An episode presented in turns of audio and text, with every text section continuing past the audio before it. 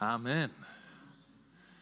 Äh, so eine gute Aussage, so eine stärkende Aussage zu wissen, dass wir in Gottes Hand sind. Ich habe das gerade auch bei dem Lied nochmal gedacht. Das gibt einem so viel innere Ruhe, wenn man weiß, er kämpft meine Kämpfe. All die Dinge, die uns manchmal so Sorgen bereiten, ey, gib sie doch ab. Es gibt einen, der viel stärker ist als du. Der macht es vielleicht sogar besser. Sehr wahrscheinlich. Cohen, kommst du schon mal nach vorne? Wir steigen ein heute, Kapitel 3 des äh, Jona-Buches. Und ähm, ja, wir wollen uns einfach den Text nochmal vor Augen führen. Und Cohen war so lieb, hat gesagt, er liest das nochmal vor. Dankeschön. So, Jona Kapitel 3 ähm, aus der Neue, Neues Leben Bibel. Dann sprach der Herr ein zweites Mal mit Jona. Mach dich auf den Weg und geh in die große Stadt Ninive und überbring ihr die Botschaft, die ich dir sage. Diesmal gehorchte Jona der Anweisung des Herrn und ging nach Ninive. Sie war eine so große Stadt, äh, sie, war, sie war eine so große Stadt vor Gott, dass man drei Tage brauchte, um sie zu durchqueren. Jona ging eine Tagesreise weit in die Stadt hinein und predigte: Ninive wird in 40 Tagen zerstört werden. Da glaubten die Einwohner Ninives an Gott und alle, vom höchsten bis zum geringsten, beschlossen zu fasten und sich in Säcke zu kleiden. Als der König von Ninive die Botschaft hörte, verließ er seinen Thron und legte seine königlichen Gewänder ab. Er kleidete sich in einen Sack und setzte sich in die Asche. Dann ließen der König und die führenden Männer folgenden Erlass in Ninive bekannt geben. Weder Mensch noch Vieh, Rind und Schaf dürfen irgendetwas essen. Sie dürfen weder weiden noch Wasser trinken. Mensch und Tier sollen sich in Säcke kleiden und sich ganz dem Gebet zu Gott widmen. Sie sollen von ihren bösen Wegen umkehren und von ihren Gräueltaten ablassen. Wer weiß, vielleicht kehrt Gott um und bereut und bezähmt seinen grimmigen Zorn, sodass wir nicht zugrunde gehen. Als Gott sah, dass sie von ihren schlechten Wegen umkehrten, bedauerte er, dass er ihnen Unheil angedroht hatte und verschonte sie. Vielen Dank. Ja, wir haben uns ja auf den Weg gemacht, das Buch Jona besser zu verstehen und haben auch schon festgestellt, dass Jona ganz schön viel mit unserem eigenen Leben zu tun hat. Wir haben angefangen zu verstehen, worum es im Kern geht. Ein Mann, der von Gott wegläuft und ein Gott, der den Menschen hinterhergeht. Und wir haben äh, dieses Weglaufen von Gott so auf der Beziehungsebene verstanden als etwas, das sinnbildlich steht für uns alle, für die Menschheit, wo wir einfach von ihm davonlaufen und wo wir auch für uns verstehen dürfen, er ist ein Gott, der auch uns nachgeht. Er ist ein Gott, der auch uns nicht einfach nur laufen lässt, sondern der ein größeres Interesse daran hat, dass wir eben nicht dahin laufen, wo unser Leben zerstört wird. Er überlässt uns nicht unserem Schicksal. Das heißt, wir lernen anhand der Geschichte von Jona zu verstehen, was Sünde und was Gnade ist. Das Buch Jona nimmt uns also mit auf eine Reise in das menschliche Herz und genauso auch auf eine Reise in Gottes Herz hinein. Und wir haben jetzt auch schon durch das, was prophetisch auch schon reingelegt wurde hier in den Gottesdienst, ähm, gemerkt, auf der einen Seite stand in, in dem Wort auch, hey, du bist Jünger, ich habe dir ein Wort gegeben, verkündige das, nimm deine Berufung wahr. Und auf der anderen Seite die Warnung, da ist etwas, das dein Leben zerfrisst, das sich aushöhlt, wo du, wo du möglicherweise an Substanz, an Stabilität verlierst für das, was dein Leben braucht. Und ich glaube, dass gerade dieses Kapitel, mit dem wir heute zu tun haben, da hineinspricht. Letzte Woche haben wir gehört, wie Jona im Bauch des Fisches betete. Ein ganz wichtiger Wendepunkt in der Geschichte. Gebet, aufrichtiges Gebet, da wo wir uns ehrlich an Gott wenden, ohne Hintertür, ohne dass wir noch einen Deal raus verhandeln wollen, von wegen Gott, wenn, dann, sondern einfach nur, ey, ich bin am Ende, Gott, rette mich.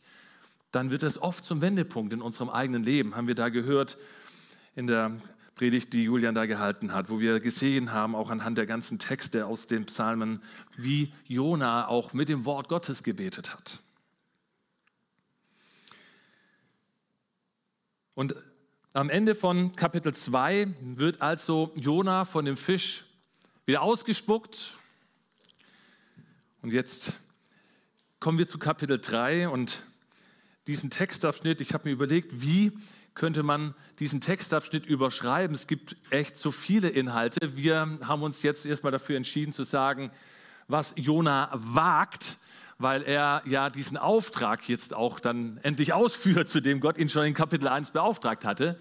Aber man hätte auch sagen können, das Kapitel der zweiten Chancen, ja, Jona kriegt eine zweite Chance, Ninive kriegt eine zweite Chance. Man könnte auch sagen, Gnade siegt, weil Gott am Ende ja sein Gericht doch nicht ausführt, das er über Ninive verhängt hat. Ich fand aber auch spannend, was in Vers 9 steht. Gehe nochmal zurück. Wer weiß, ob Gott nicht vielleicht doch Gnade hat. Wer weiß. Ja, Jona hätte es gewusst, hat es nur nicht gesagt. So, ne? wäre eine andere Predigt. Aber ähm, Wisst ihr, Gnade siegt, finde ich, ist gut. Was Jona wagt, finde ich auch gut. Kapitel der zweiten Chancen, das hat mich am meisten beschäftigt in der Vorbereitung. Denn, hey, wer von uns würde jemanden, der gerade grandios ins Klo gegriffen hat, so eine wichtige Aufgabe übertragen, einer Großstadt Rettung zu bringen? Im Normalfall würden wir doch nach den Leuten suchen, die sich hervorgetan haben in, in Treue, in Loyalität, in Aufrichtigkeit, in Durchhaltevermögen, in Charakter. Das wären doch die Leute, die wir suchen würden, oder nicht? Das wäre menschlich. So würden wir auswählen. So würden wir sagen, ey, dich nehme ich. Du darfst diesen Auftrag nehmen. Die Besten der Besten der Besten. Die super bewährten Leute. So eine verantwortungsvolle Aufgabe. Das ist jetzt wirklich eine richtig große Verantwortung, die Gott dem Jona überträgt. Und Gott scheint kein Problem damit zu haben, anders auszuwählen. Er sagt nicht, ey, du hast gerade echt versagt, du hast mich gerade richtig im Stich gelassen. Du hast deine Kündigung mir erklärt. Nein, Gott wählt scheinbar seine Leute nicht danach aus, welches Versagen vorweggegangen ist. Zumindest nicht bei Jona, auch nicht bei Petrus übrigens. Ja, Petrus wurde auch von Jesus rehabilitiert, nachdem er grandios versagt hatte in der Nacht der Verurteilung von Jesus und bekommt letzten Endes ja die Gesamtverantwortung für die Kirche. Das, was Christenheit ausmacht. Auf diesen Felsen will ich meine Kirche bauen. Stell dir das mal vor. So ein Versager wird von Gott rehabilitiert und bekommt Verantwortung. Ich meine, wir sprechen über Gnade. Merkt ihr es? Es ist unverdient. Gottes Gnade ist hartnäckig. Er geht uns nach. Er schenkt uns immer wieder zweite, dritte, vierte, zwölfte, x-te Chancen. Und heute wollen wir uns diese Dynamik der zweiten Chance anhand des Kapitels von Jona nochmal anschauen. Diese Interaktion auch zwischen Jona und Gott und Gott und Jona und was Jona auch daraus macht. Schauen wir uns das nochmal vor an. So, mein erster Punkt ist, Gott bereitet Jona vor.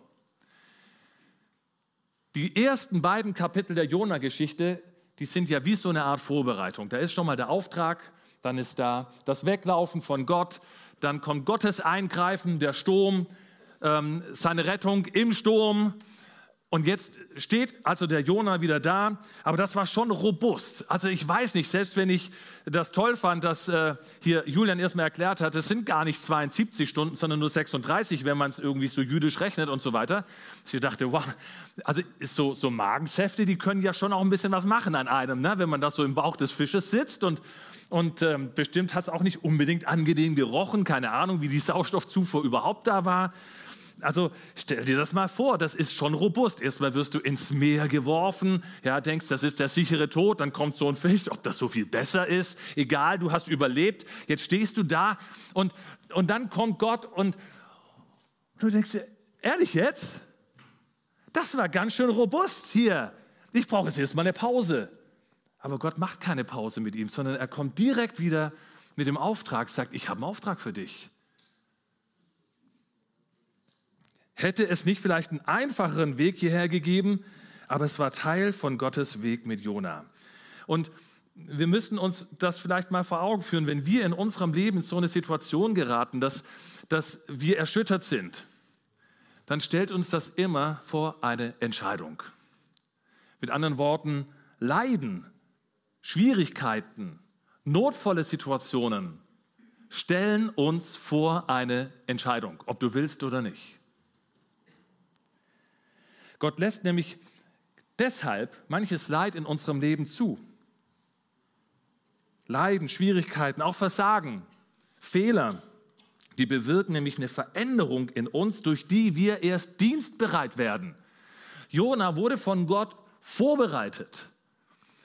Durch diese ganze Geschichte, durch das Weglaufen, durch sein Versagen, durch auch die Blamage vor den Seeleuten. Ich meine, da sind viele emotionale Momente für Jona drin gewesen.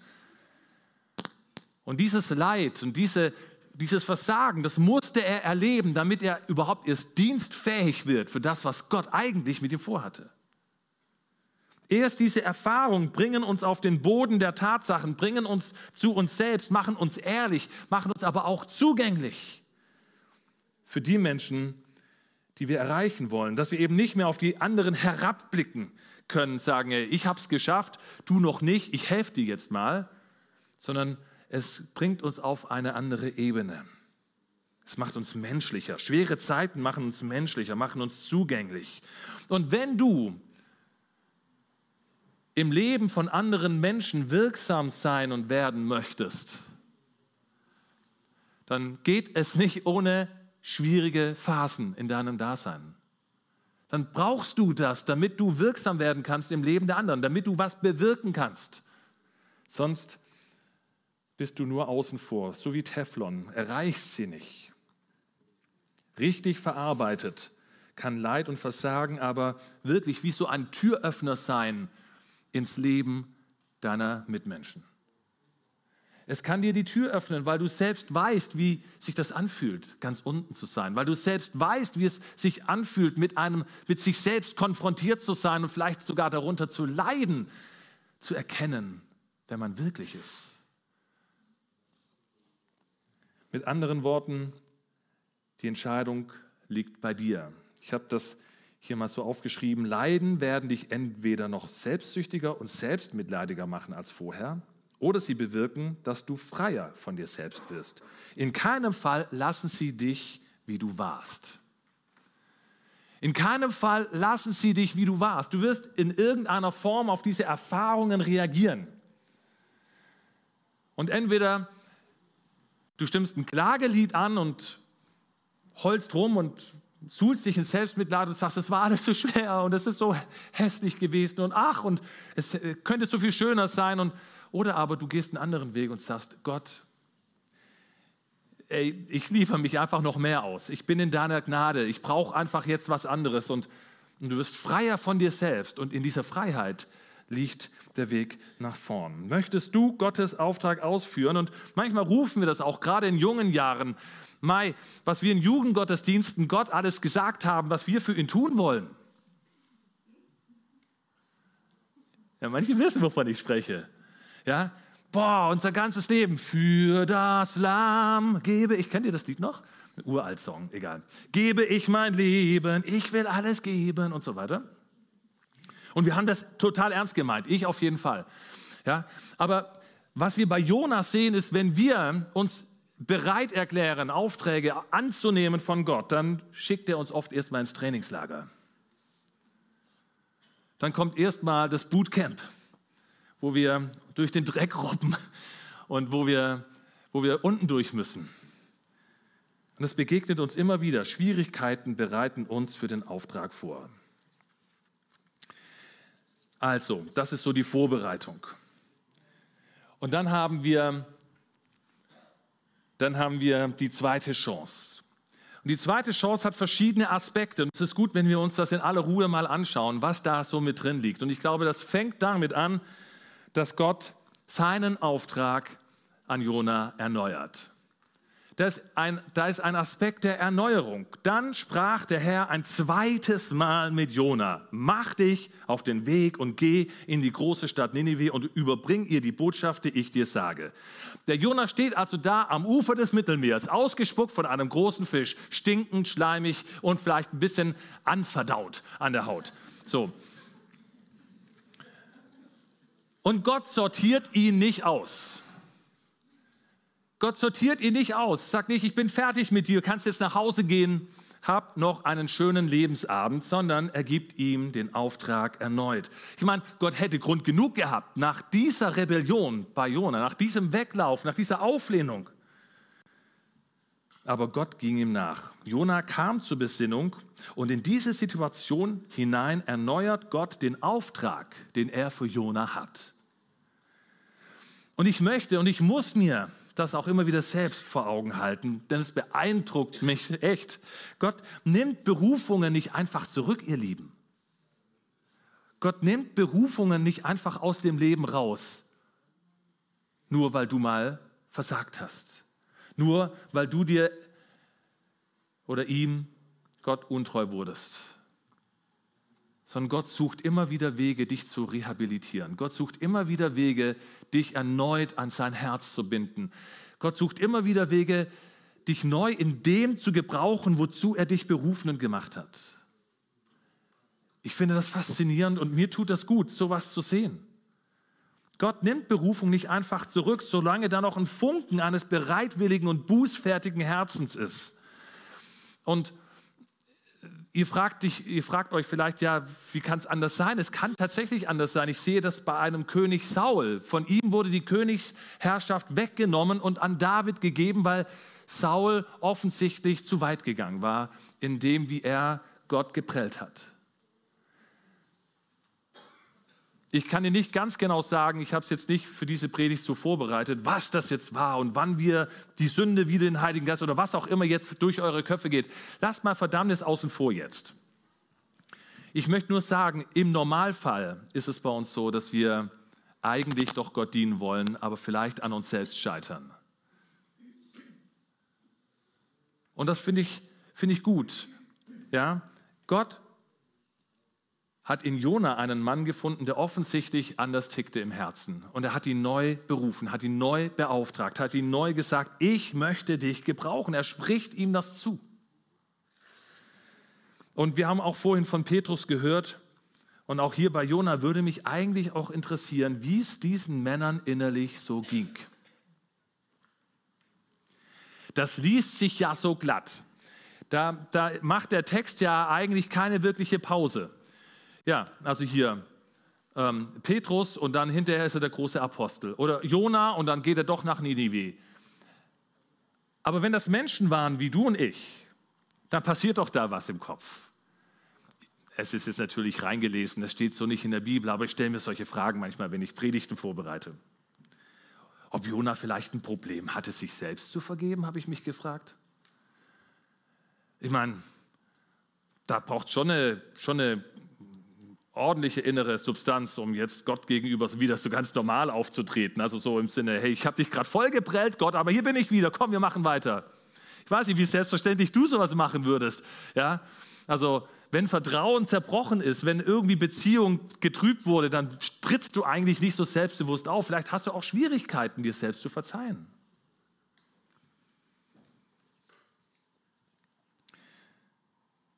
Sich selbst nicht vergeben zu können, ist übrigens ein Ausdruck davon, dass wir uns immer noch selbst erlösen wollen. Ich weiß nicht, wie du über Selbstmitleid ähm, nachdenkst, aber das gehört damit dazu. Wir nehmen uns in dem Moment nämlich für wichtiger als Gottes Aussage über uns. Weil Gott sagt, uns ist vergeben. Und wenn ich mir jetzt selbst nicht vergebe, dann nehme ich mich wichtiger, als was Gott gesagt hat.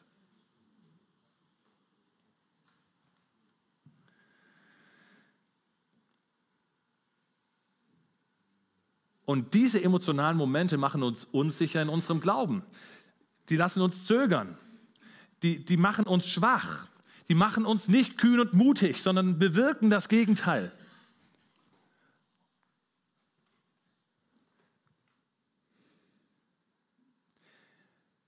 Das heißt, erst wenn wir uns ganz in die Gnade Gottes fallen lassen, also wenn wir fest davon ausgehen, dass durch das, was Jesus getan hat, alles gelöst ist, was irgendein Problem war für mich. Alles getan ist, was es zur Bereinigung meiner eigenen Problematik braucht.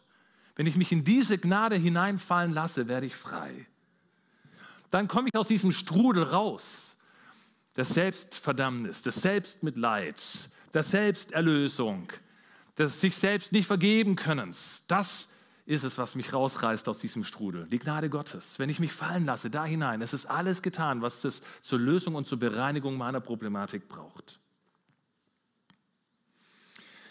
Ob Jona mit solchen Gedanken zu kämpfen hatte, hey, es ist komplett hypothetisch. Pff, weiß keiner, steht nicht da. Die Bibel schweigt dazu.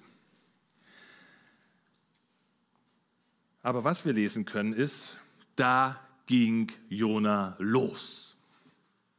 Das können wir lesen. Er reagiert. Er lässt sich darauf ein. Er sagt Ja zu Gottes Auftrag. Und ich glaube, das ist ein ganz wichtiger Aspekt, wenn wir über zweite Chancen nachdenken. Ja, zu einer aufrichtigen inneren Umkehr, ihr Lieben, gehört nicht nur, dass man sich von der falschen Richtung abwendet und Gott sagt, ich vergebe dir. Dann ist nicht die zweite Chance aufgebraucht oder zu Ende, sondern die zweite Chance geht da noch einen Schritt weiter. Denn es gehört dazu, dass man dann auch das Richtige tut. Und Jona ging los. Jona nimmt Gottes Auftrag dieses Mal an. Er haut nicht ab, er haut, will nicht nach Spanien, sondern Gott befähigt Jona, zurück in seine Berufung zu kommen. Das ist der zweite Aspekt von Erneuerung, der in diesem Text zu finden ist. Die zweite Chance befähigt Jona zurück in seine Berufung zu kommen. Selbst wenn Jona da trotzdem, wir werden das auch, wenn wir nächste Woche noch über das letzte Kapitel sprechen, Jonas Verständnis von Gottes Gnade war immer noch nicht so richtig vollständig, war immer noch begrenzt. Aber was wir hier lesen ist, er packt es an das, was er verstanden hat. Er lässt sich auf Gottes Plan ein. Und hier kommt eben zu der Titel auch der Predigt, was Jona wagt. Er wagt es dieses Mal, nach Ninive zu gehen. Er wagt es, ein Stück über seinen Schatten zu springen und dieser großen und, und, und bosen, boshaftigen Stadt das Evangelium zu bringen. Zumindest das Reden Gottes.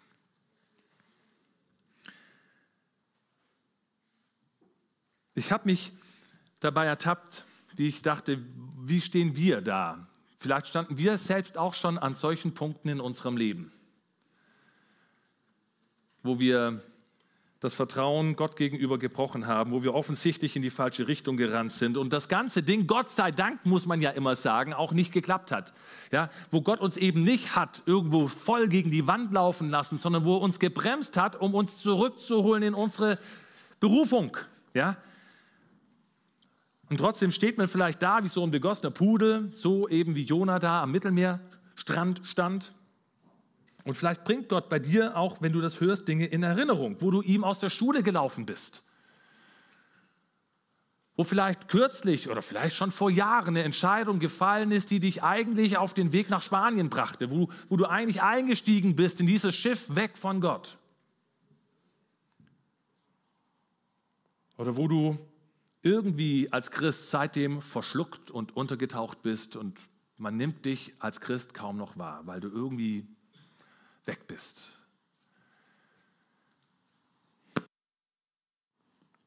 Weißt du, wenn dein Leben mit Jesus verebbt, immer mehr in Mittelmäßigkeit, ist schon die Frage, ob du deine Berufung lebst.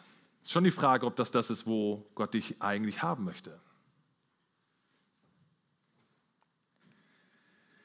Und die Frage ist auch, ob du damit zufrieden bist. Erfüllt dich eigentlich deine Verbindung zu Jesus oder ist es halt mehr so eine religiöse Übung oder Last? Ich glaube, Gott möchte dich rehabilitieren. Wenn du an solche Momente denkst, dann weißt du, es ist ein Gott, der zweite Chancen gibt. Und in diesen zweiten Chancen ist dieser Prozess der Umkehr drin. Ja, Gott erneuert seinen Auftrag. Wir sagen Ja zu seinem Auftrag. Wir gehen los. Wir lassen uns darauf ein. Und das ist deshalb so wichtig, weil es wirklich tiefsitzend ist in unserem Leben. Es gibt eine ganz interessante Beobachtung, die ich im Laufe der Vorbereitungen auch ähm, gelesen habe. Das sagt jemand, wenn es nichts Wichtigeres oder Größeres in unserem Leben gibt als die eigenen Bedürfnisse, Sehnsüchte oder Freuden, dann stellt sich mehr und mehr ein Gefühl von Bedeutungslosigkeit ein. Ich habe hier Unbedeutsamkeit geschrieben, aber Bedeutungslosigkeit wäre eigentlich das deutsche Wort dafür. Je wichtiger ich mich nehme, desto kleiner und wertloser fühlt sich mein Leben an. Je wichtiger ich mich nehme, desto kleiner und wertloser fühlt sich mein Leben an. Vergleiche Matthäus 10, 39 habe ich nur hingeschrieben, ohne den Vers zu zitieren.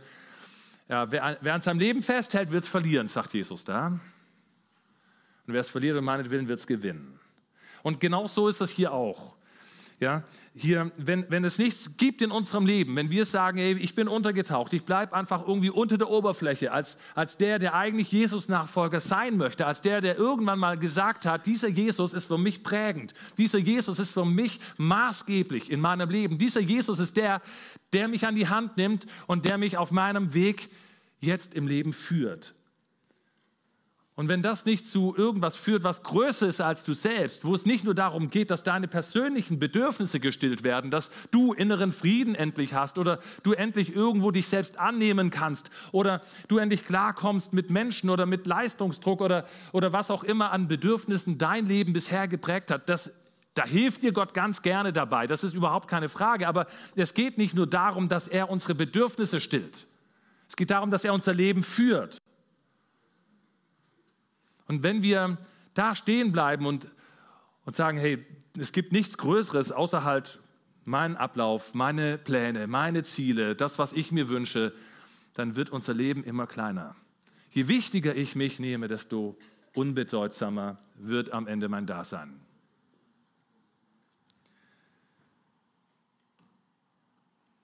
Und dem gegenüber das ist so ein richtiger Kontrapunkt, deswegen, das kommt jetzt groß. Achtung. Ja? Gott ist von Natur aus ein sendender Gott. Gott ist von Natur aus ein sendender Gott. Er möchte dich aussenden, er möchte dich in deine Berufung bringen, er möchte dich befähigen, das zu tun, was er für dich hat. Und er möchte die Jonas unserer Zeit, dich und mich, packen mit seinem Auftrag für das, was er in unser Leben gelegt hat. Er möchte, dass unser Leben etwas Größeres hat als nur unsere Dimension, unseren Horizont, wo wir uns einfach nur um unser eigenes Leben kümmern, sondern er möchte, dass wir beseelt sind von etwas Größerem, wo er den Rahmen steckt, wo er das Narrativ mitprägt und, und wo er uns Teil von seinen Absichten für diese Welt sein lässt. Packt uns dieser Auftrag. Lassen wir uns rufen. Machen wir es wie Jona und wagen es. Oder bleiben wir doch lieber stehen und sagen, hey Gott, ich habe es genug, ich gehe zurück nach Joppe und werde noch ein paar prophetische Worte raushauen und dann irgendwann sterben selig. Wisst ihr, was uns hindert, ist tatsächlich eine innere Einstellung. Es gibt eine britische Schriftstellerin, die heißt Dorothy Sayers, die hat mal Folgendes über die Sünde unserer Zeit gesagt. It is the sin which believes in nothing, cares for nothing, seeks to know nothing, finds purpose in nothing, lives for nothing, and only remains alive because there's nothing it would die for. Auf Deutsch, ich habe es übersetzt. Es ist die Sünde, die an nichts glaubt, sich um nichts kümmert, nichts wissen will, in nichts einen Sinn findet, für nichts lebt und nur deshalb am Leben bleibt, weil es nichts gibt, wofür sie sterben würde.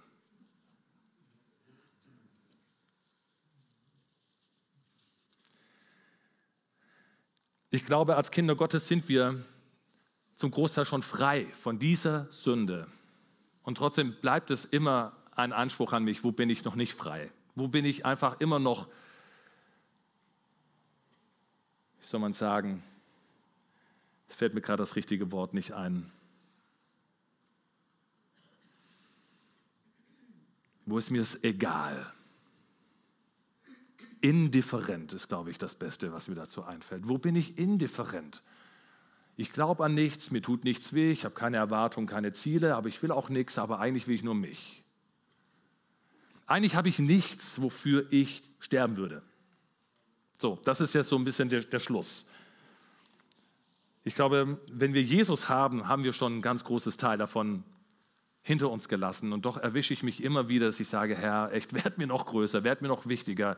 Es gibt noch so viel mehr, was ich tun möchte. Und Gottes Einladung ist es, uns von dieser Sünde nachhaltig zu befreien. Dazu lädt er uns ein, ja, indem er in unsere Lebensmitte tritt, tritt und den Rahmen für unsere Lebensgeschichte bildet.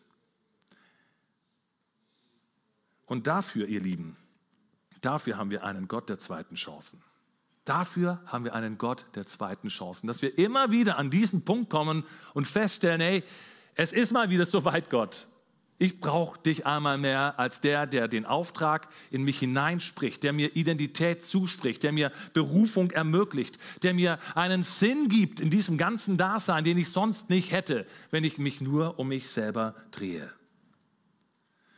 Hey, so hat er es gemacht. Und wenn du betest, wie Jona gebetet hat, dann wird er dich an die Oberfläche bringen. Dann wird er dich freisetzen, wieder an Land bringen und er wird dir einen Auftrag zusprechen. Und wenn du das möchtest, dann kannst du das heute Morgen tun.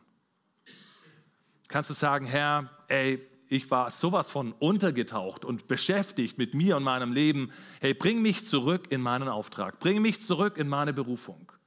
Bring mich wieder nach oben an die Oberfläche. Ich möchte deinen Willen tun.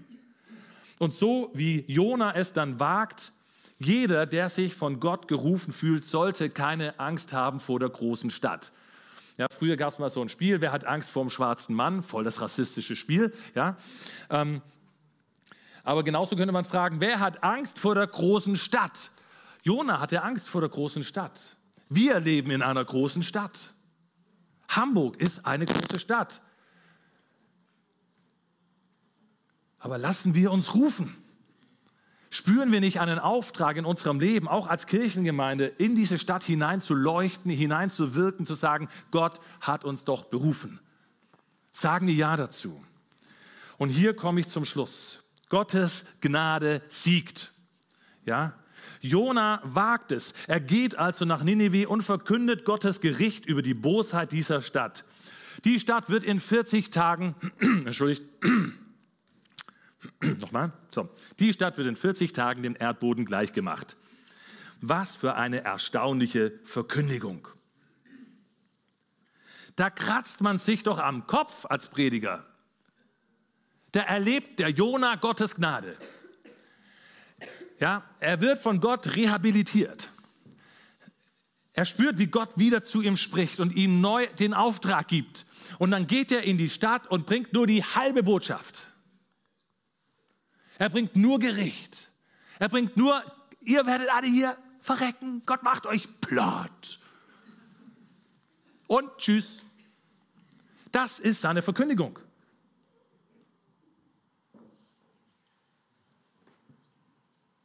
Ich verstehe das nicht. Das wirkt auf mich wirklich so halbherzig. Wir müssen uns das anschauen. Werden wir nächste Woche auch machen. Und dann passiert das absolut Erstaunliche. Die Menschen von Nineveh bis hinauf zum König, alle reagieren auf diese Botschaft. Diese Botschaft berührt sie. Und sie fragen gar nicht, wieso eigentlich? Wir sind doch eigentlich tolle Leute. Nee, nee, ihnen ist ganz genau klar, dass sie echt böse sind. Sie hinterfragen nicht das Gericht. Sie tun, was nötig ist, um das Gericht abzuwenden. Das ist ein bisschen anders als bei Jona, der mit seiner Selbstgerechtigkeit ja davongelaufen ist. Ninive, ja, sie erleben, sie erleben die Kraft der Buße. Sie erleben die Kraft der inneren Umkehr. Und sie erfahren Gnade. Da wird nicht lang debattiert. Der König legt sein Königsgewand ab, Sack und Asche und, und nichts essen, nicht trinken, bis hin zum Viehzeug. Das finde ich richtig krass, ey, was das für ein Ge Gemue und Geblöke in der Stadt gewesen sein muss, wenn die Tiere auch leiden.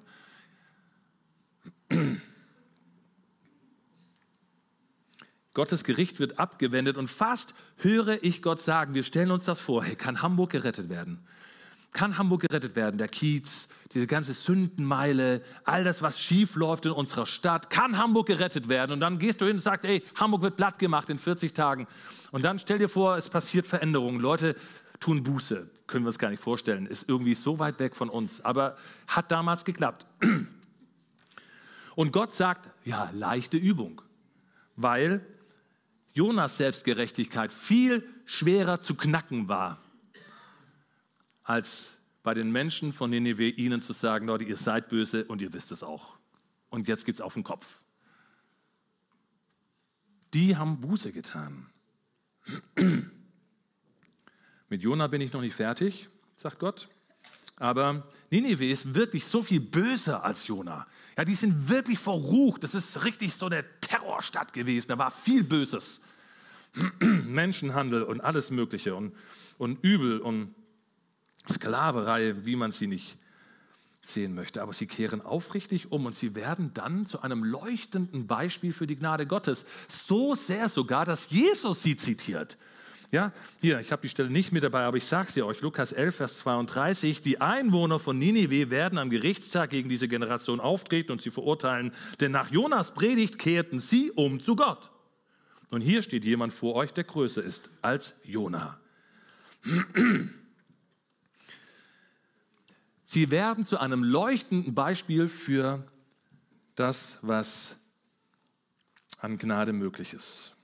Das hebräische Wort übrigens für zerstört werden kann auch bedeuten verwandelt werden, verändert werden. In 40 Tagen wird Ninive verändert werden. Das klingt ganz anders. Nicht vernichtet, sondern verändert. Gottes Gericht ist immer auch ein Ruf zur Umkehr. Ihr könnt schon mal nach vorne kommen, ihr Lieben.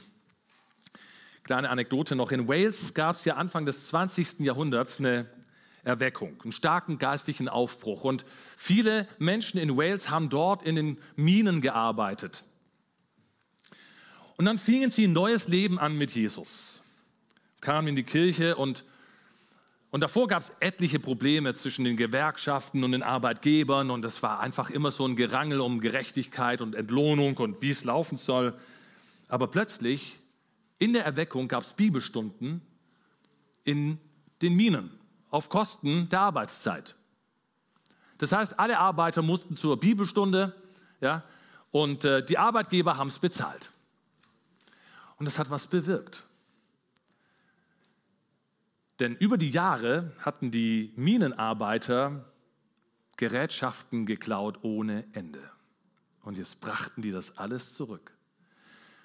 Ja, die Minen, die mussten neue Hallen bauen, um all die Gerätschaften unterzubringen, die plötzlich zurückgebracht worden waren. Ja, bis zu fünf neue Hallen wurden da gebaut bei einer Mine, habe ich gelesen, weil das so eine Veränderung bewirkt hat in diesen Menschen, die dann zu Jesus gefunden haben, die gesagt haben, das verändert mich. Und, und am Ende waren es nicht die Verhandlungen durch die Gewerkschaften, auch wenn ich das immer gut finde, wenn da für Gerechtigkeit gesorgt wird, aber am Ende hat es die innere Umkehr bewirkt dass Menschen einfach diese Sinnesänderung hat. Und das ist die Kraft, Dankeschön. Das ist die Kraft, die Städte verändert. Wisst ihr? Umkehr. Gnade Gottes. Und so endet eben auch das Kapitel 3 mit einem Blick in Gottes Herzen. Gott sah, dass die Menschen von ihren falschen Wegen umkehrten, da taten sie ihm leid und er ließ das angedrohte Unheil nicht über sie hereinbrechen.